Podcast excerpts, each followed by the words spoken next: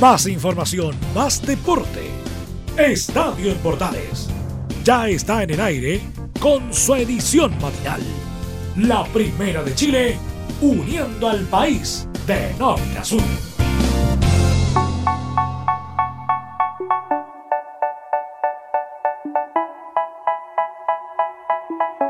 ¿Qué tal amigos? ¿Cómo están? ¿Qué tal amigas? ¿Cómo están? Bienvenidas, bienvenidos. Iniciamos Estadio en Portales en este día viernes, día 19, viernes 19 de junio. Le damos la bienvenida a nuestra edición AM en la primera de Chile a través de la señal 2 y nuestros medios asociados que nos acompañan esta mañana de viernes temprano, como siempre, para analizar eh, el deporte, en esta media hora de deporte que tenemos junto a ustedes para poder disfrutar en la mejor sintonía de la primera de Chile y por supuesto conectados a través de todas nuestras plataformas digitales. Recuerden, pueden seguirnos a través de nuestras redes sociales como Radio Portales en Twitter, Facebook e Instagram. Y así puedes estar conectado con todo lo que pasa en tu región y por supuesto con todo lo que pasa en el deporte y las noticias que estamos viviendo hoy por hoy, porque la contingencia también la comentamos a través de las diferentes plataformas y todos nuestros canales oficiales que tenemos a través de la Primera de Chile. Amigas y amigos, bienvenidos a Estadio Portales. El día de hoy comenzamos también siempre con buena música en los viernes de Radio Portales y nuestra edición AM.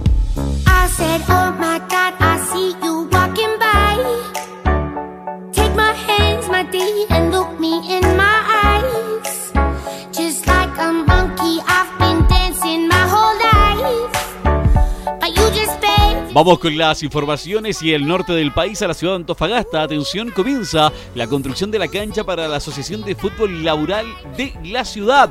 Un anhelo que por muchos años tuvo la Asociación de Fútbol Laboral AFLA comienza a concretarse tras el inicio de la construcción de una cancha de fútbol que se emplazará en el costado norte de la capital regional de la ciudad de Antofagasta. Así lo informó la alcaldesa Karen Rojo, quien dijo que estamos muy contentos de anunciar que la comuna de Antofagasta contará con un nuevo espacio deportivo que reunirá a miles de vecinos. Me refiero a la construcción del complejo del Club Laboral, el cual lleva más de 64 años a disposición de la comunidad y que reúne a más de 1.500 personas. Gracias al apoyo del Consejo Municipal, vamos a hacer una inversión que superará los 780 millones de pesos para la construcción de esta cancha que va a estar ubicada en el norte de la ciudad, comentó la alcaldesa.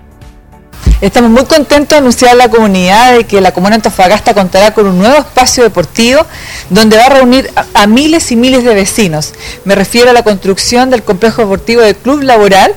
Es un club que lleva más de 64 años a disposición de, nuestro, de nuestra Comuna Antofagasta, reúne a más de 1.500 personas y gracias al apoyo del Consejo Municipal vamos a hacer una inversión que supere los 780 millones de pesos. Un proyecto maravilloso que no solamente se preocupa eh, de generar eh, deporte con los adultos mayores, sino que también muy preocupado de la familia deportiva. Al respecto, el presidente de la Asociación de Fútbol Laboral, Francisco Gallardo, contó que es un deseo de nuestra asociación, no solo de la directiva actual, es un anhelo que siempre hemos querido. Yo creo que en cualquier asociación quisieran tener un campo deportivo bajo su propia administración y nos alegra mucho esta situación, comentó don Francisco. Que es un deseo de nuestro eh, de nuestra asociación, no solamente el deseo de la directiva actual, sino que yo creo que muchos dirigentes han escuchado un anhelo que siempre hemos querido. Yo creo que cualquier asociación quisiera tener un campo deportivo bueno con su administración. ¿Entiendes? Así que nos alegra mucho el inicio de la construcción. Sí, por supuesto, tuvimos un buen, impasse porque no teníamos el campo, o sea, lo, tuvimos problemas eh, y ahí tuvimos que, como no se pudo jugar el partido, eh, perdimos la oportunidad de ir al, Nacional. En el tiempo de Copiapó regamos los puntos y como organizadores, como no teníamos campo deportivo, tuvimos que perderlo.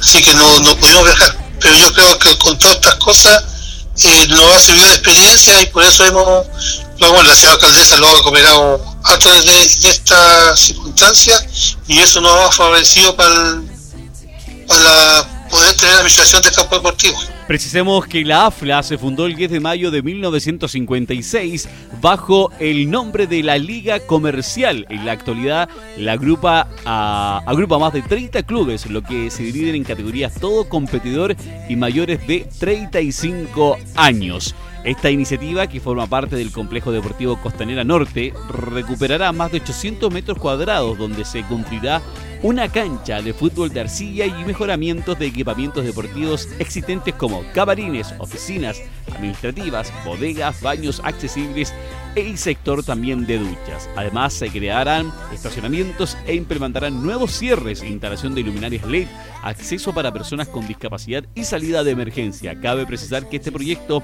está ubicado en la avenida Pérez entre las calles Chacayuta y Manquehue. También considera una instalación de pasto sintético en la actual cancha de los viejos que está ubicado en el norte de la ciudad de Antofagasta. Una buena noticia, indudablemente que se destaca pensando en la inversión deportiva que también que tiene que tener el fútbol laboral y lo destacamos a esta hora de la mañana como siempre también en nuestra edición AM en la primera de Chile.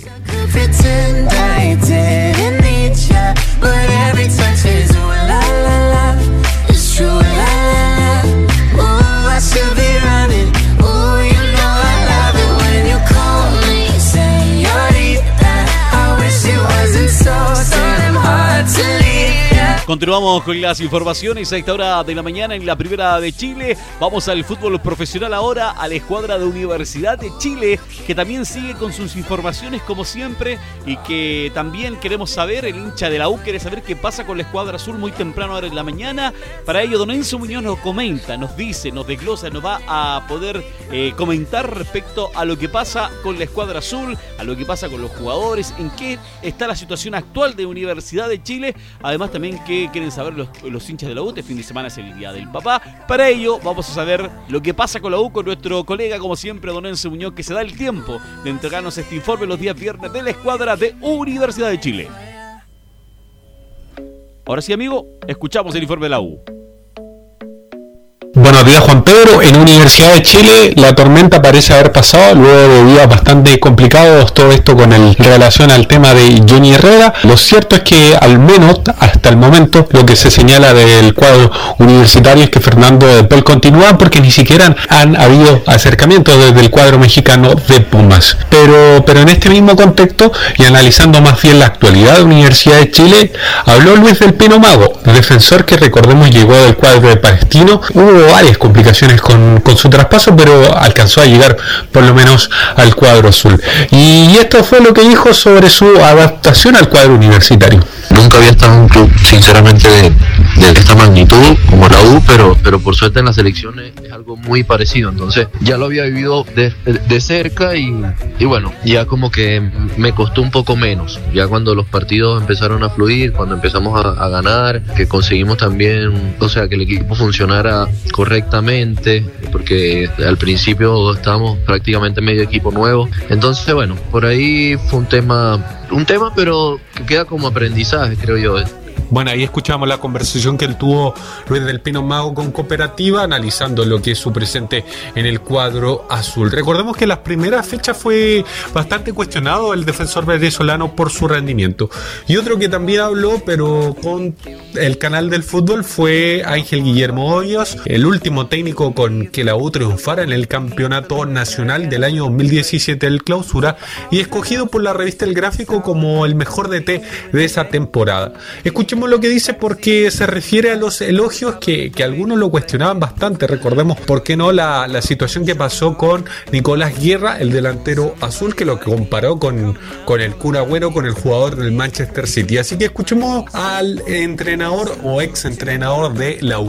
La, capacidad y la, calidad del jugador que, que teníamos era excepcional. Para mí, de nivel internacional, competitivamente hablando y como grupo para mí era sensacional. Yo vuelvo a repetir la cosa que yo viví adentro en 18 meses, la cantidad de veces que me emocioné y la cantidad de veces que, que viví sobre el elogio al jugador porque él, lo veía trabajar permanentemente.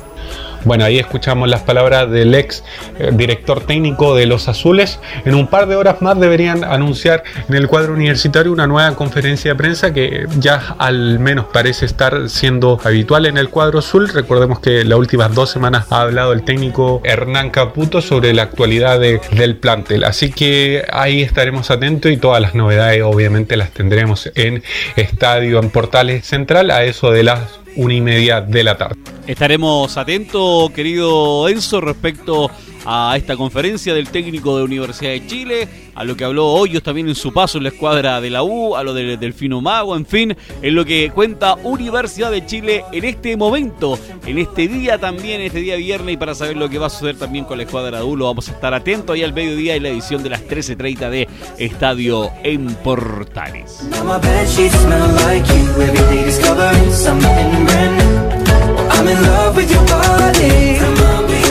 Y seguimos con el fútbol, pero ahora nos vamos a lo internacional y nos vamos al fútbol alemán, porque como siempre nuestro amigo Juan Cristóbal Osorio nos habla de la Bundesliga y nos comenta de lo que fue eh, el término de la fecha 32 con el título del Bayern y además el triunfo del Bayern Leverkusen de Aranguis y por supuesto lo que viene para la fecha 33 de la Bundesliga que inicia este día sábado, donde el Leverkusen de Aranguis también visitará al Hertha Berlin de lo que va a ser esta fecha de la Bundesliga y por supuesto nuestro amigo Juan Cristóbal Osorio nos comenta respecto al fútbol alemán que fue uno de los primeros torneos, recordemos, que volvió a hacer fútbol con normalidad y también ya está el fútbol está el fútbol italiano, está el fútbol español y que ya de alguna cierta forma el fútbol europeo está tomando normalidad, eh, le están diciendo ahí para darle tranquilidad a los amantes de el fútbol. Ahí nuestro amigo Juan Cristóbal, como siempre nos comenta respecto a la Bundesliga. Buen día.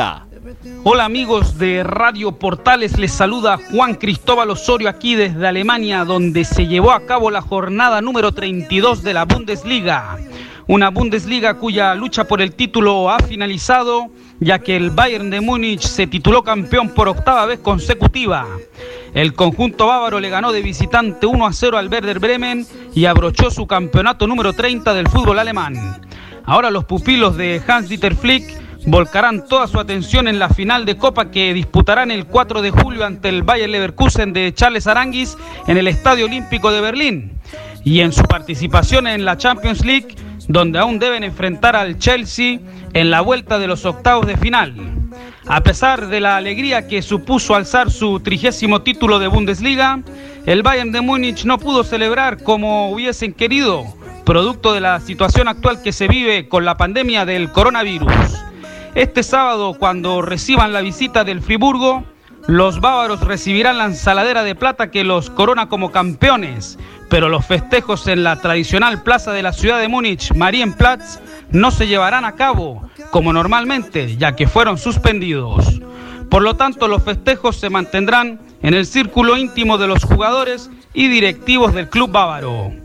Por su parte, el Bayer Leverkusen de Charles Aranguis obtuvo una importante victoria de local 3 por 1 ante el Colonia. Y gracias a este triunfo, el cuadro de las aspirinas regresó al cuarto lugar de la tabla que clasifica la próxima temporada de Champions League. Aranguis fue una vez más titular y tuvo una buena actuación. El volante chileno se mostró bastante activo en el mediocampo, pero no tuvo mucha incidencia en el juego. Sus números, sin embargo, fueron bastante correctos, corriendo 11,32 kilómetros con un 85% de efectividad en sus pases y ganando un 57% de sus duelos. En el minuto 29, Charles Aranguis fue amonestado y en el minuto 86 fue reemplazado por Kerem Demirbay. En resumen, una correcta pero no brillante actuación del jugador chileno. Los restantes resultados que marcaron el fin de la fecha número 32 de la Bundesliga fueron los siguientes. Eintracht Frankfurt 2, Schalke 041, equipo que ya suma 14 fechas sin conocer la victoria en la Bundesliga. Borussia Dortmund sufrió una sorpresiva derrota de local 0 a 2 ante el Mainz. El Red Bull Leipzig empató 2 a 2 contra el Fortuna Düsseldorf y el Augsburgo cayó de local 1 a 3 ante el Hoffenheim. Para este fin de semana se espera el desarrollo de la fecha número 33 de la Bundesliga, cuya totalidad de partidos será el sábado a la misma hora. 15.30 horario alemán, 9.30 horario chileno. Los partidos más destacados serán el duelo entre los Toros Rojos de Leipzig y el Borussia Dortmund, el encuentro entre el Hertha y el Bayer Leverkusen en Berlín, en el cual se espera que nuevamente Charles Aranguis sea titular. Y en la parte baja destaca el duelo entre el Mainz y el necesitado SV Gara Bremen.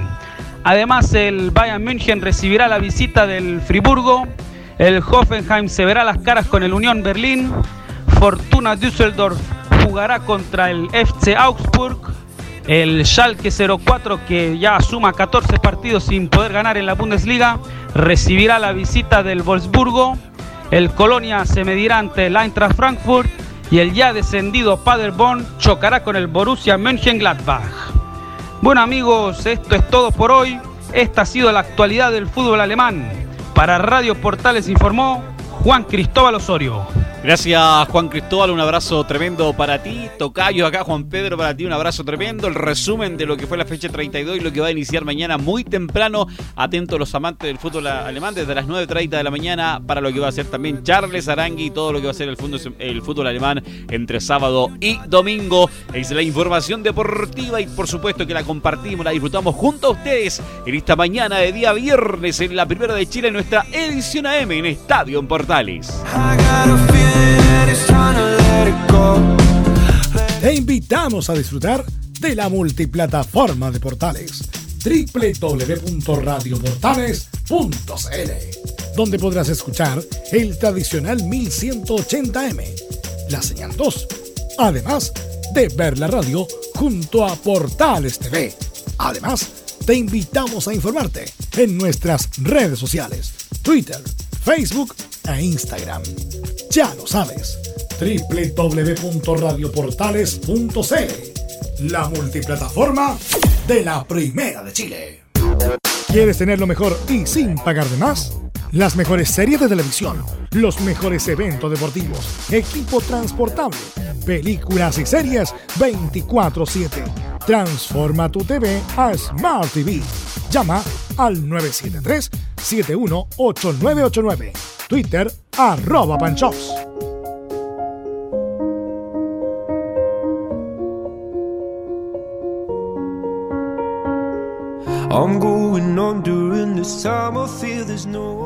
Continuamos con las informaciones en Estadio Portales en nuestra edición AM y como todos los viernes nos acompaña también don Laurencio Valderrama y nos comenta respecto a las noticias de esta semana y por supuesto destacamos también en este resumen parte de lo que ha sido y lo que fue la trayectoria de Marlene Arens que nos dejó hace pocos días esta gran deportista chilena y también lo que nos comenta respecto al deporte internacional nuestro colega Laurencio. Buen día, amigo mío, abrazo tremendo. Hola, ¿qué tal Juan Pedro? Gusto de saludarte a ti y a todos quienes escuchan Estadio en Portales edición matinal, tanto en Radio Portales Señal 2 como sus medios asociados, y en Radios por Chile, la Deportiva de Chile. En este informe del viernes 19 de junio y en el contexto del COVID-19, nos enfocaremos en un día de luto para nuestro país, porque falleció la deportista chilena más importante de la historia, Marlene Arens Ostertal. El Comité Olímpico de Chile informó el lamentable fallecimiento de Marlene Arens a los 86 años, el cual ocurrió el miércoles por la noche a causa de una insuficiencia cardíaca, según lo informado por la familia. Marlene Arens fue la única mujer nacional en ganar una medalla en unos Juegos Olímpicos, la proeza fue en Melbourne 1956, cuando obtuvo una presea de plata en el lanzamiento de la jabalina. Su marca de 50,38 metros la dejó en la historia eterna del deporte nacional. Esta destacada deportista chilena fue todo un ejemplo, porque no solo fue exitosa en esa disciplina del atletismo, la jabalina, sino también porque practicó con éxito el tenis y la equitación. En efecto, la oriunda de Concepción ganó dos veces medalla de oro en Juegos Panamericanos.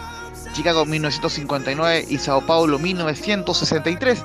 Ganó cuatro veces en los campeonatos sudamericanos de atletismo, Santiago 1956, Montevideo 1958, Lima 1961 y Cali 1963, y además ganó una vez en los Juegos Iberoamericanos de Madrid 1962.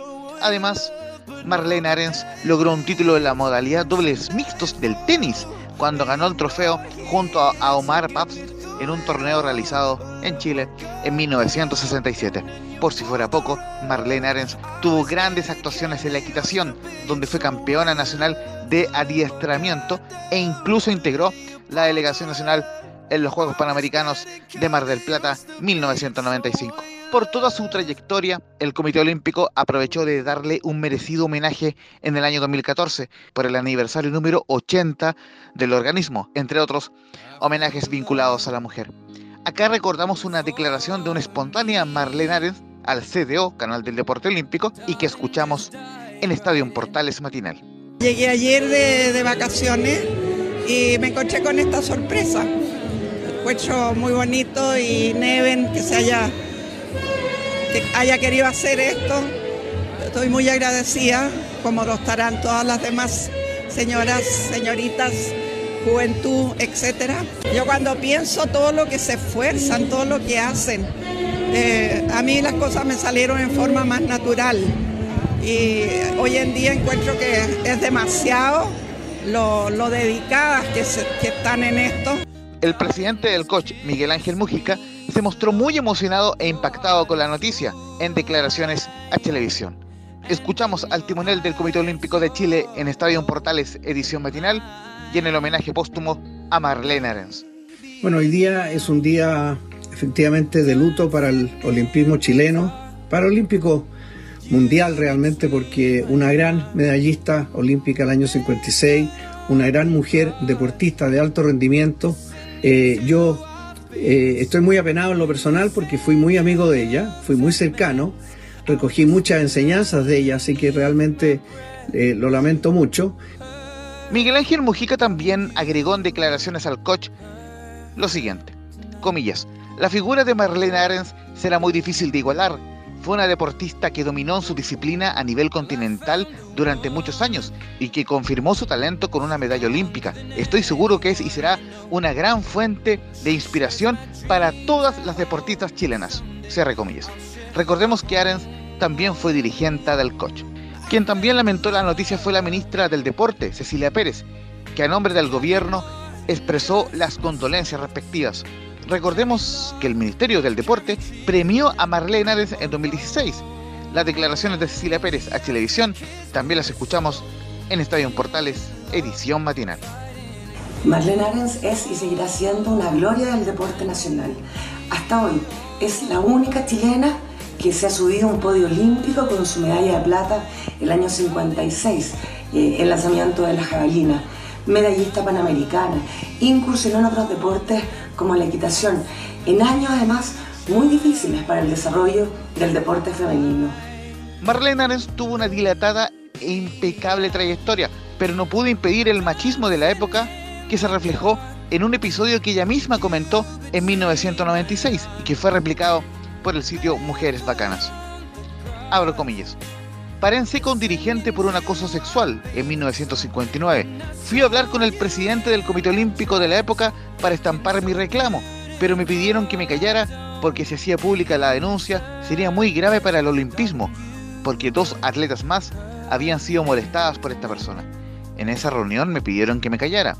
Eso me costó más adelante no ir a los Juegos Olímpicos de Tokio 1964, que me suspendieran y me prohibieran apelar. Cierra comillas. Es lo que comentaba Marlene Arens en su momento. Una persona importante que conoció a Marlene Arens fue el director de Estadio Portales, Carlos Alberto Bravo, quien así se refirió al lamentable fallecimiento de esta gran mujer en nuestro habitual programa Estadio Portales Edición Central junto a Velus Bravo. Sigue el homenaje a Marlene Arens en la primera de Chile. Bueno, yo tuve la suerte de verlo de conocer a Arens. Me la presentó justamente Julio Martín en esa época en que teníamos mucha actividad social, eh, comunicacional, producto del trabajo que yo desempeñaba, y yo la conocí. Una mujer bella, un metro setenta y cinco, bellísima, bellísima. La mamá de la destacada conductora de la época. Karen Emesberger. Marlene ganó el año 56 esta medalla. Tenía 23 años en los Juegos Olímpicos. Fue segunda con un lanzamiento de 50,38. Le ganó una rusa, no sé si lo pronuncio bien, Ensen Jaunsemen, fue la que le ganó en esos Juegos Olímpicos, Chile tuvo una gran, gran actuación, y es bueno decir la hora, con la muerte lamentablemente de Marlene Aren, que ha fallecido a los 86 años por un problema cardíaco. Logró plata el boxeo en tres eh, con Barrio, Claudio Barriento, plata, Lucas logró bronce y Tapia también logró bronce. Y ganó cuatro veces medalla de oro en los Juegos Panamericanos. Ganó cuatro veces medalla de oro en los Juegos Sudamericanos y también ganó medalla de los Juegos Iberoamericanos. Fue enamorada del deporte toda su vida, jugó tenis, jugó voleibol. Y cuenta la historia que un día estando en la playa con su papá, la vio lanzar una piedra con mucho más fuerza que un hombre. Dijo, ay, ay, ay, parece que mi hija también tiene condiciones para el atletismo y para el lanzamiento de la jabalina. Lo contaba incluso Marlene esa noche. Y lanzó la jabalina y se transformó en una figura más importante en la historia del deporte chileno. Es una pena que haya partido, pero así es la vida. Pero el recuerdo imborrable de Marlene va a quedar para siempre en el deporte chileno. Durante el día hubo numerosas muestras de afecto hacia la familia de Marlene Arens, entre las cuales se destacaron las siguientes. La Federación de Fútbol de Chile comentó lo siguiente, comillas, lamentamos profundamente la partida de Marlene Arens, la primera y única mujer medallista olímpica de nuestra historia. Nuestro cariño y apoyo a todos los cercanos de esta leyenda del deporte chileno. Cierre comillas. El Comité Olímpico de Chile, por su parte, lamentó el deceso con profundo pesar y señaló que su ejemplo de talento, perseverancia y bondad no será olvidado. Que descanse en paz. Por su parte, el Ministerio del Deporte comentó lo siguiente en sus redes sociales. Comillas. Nos ha dejado una parte crucial de nuestra historia deportiva, una mujer que se instaló para siempre como referencia en el olimpismo chileno. Despedimos con profunda tristeza a Marlene Arens, enviando además nuestro respeto a su familia. Cierre comillas. En tanto, Dar Chile comentó lo siguiente, comillas, hoy toca despedirnos de una heroína de la vida real. Gracias por todo y por tanto Marlene Arens. Nos unimos al dolor de su familia con la promesa de mantener por siempre viva la leyenda de una mujer que abrió la puerta para todos nosotros. Cierre comillas. Eh, también nuestra destacada medallista panamericana y primera clasificada a los Juegos Olímpicos de Tokio, la tiradora de esquí Francisca Crobeto, comentó lo siguiente, comillas, hasta siempre Marlene Arens, tu legado deportivo y humano permanecerá siempre en nuestros corazones. Abrazo grande, lleno de fortaleza a su familia. Todas estas muestras de cariño y muchas otras fueron agradecidas por Karin Emmensperger. Sí, la periodista que trabajó en Canal 13 y CNN Chile comentó lo siguiente en su Twitter personal. Comillas. Como familia queremos agradecer el enorme cariño expresado por mi madre, Marlene Arens, que paz descanse.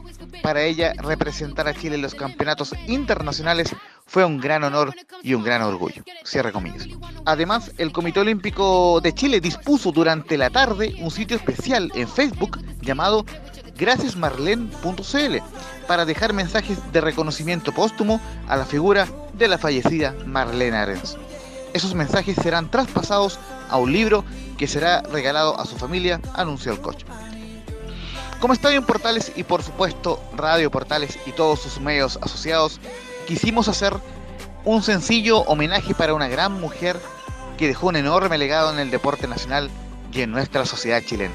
Gracias Marlene Arens, que descanse en paz. Cerramos este informe del día viernes 19 de junio con algunas noticias breves del fútbol internacional que repasaremos a continuación, cortesía de nuestro medio asociado Radios por Chile. Alianza Lima confirmó que su actual entrenador Mario Salas pasó los controles médicos y se encuentra en aislamiento en un hotel en Lima. El ex técnico de Colo Colo realizó su primer viaje a Perú tras ser confirmado en su nuevo cargo a inicios de abril.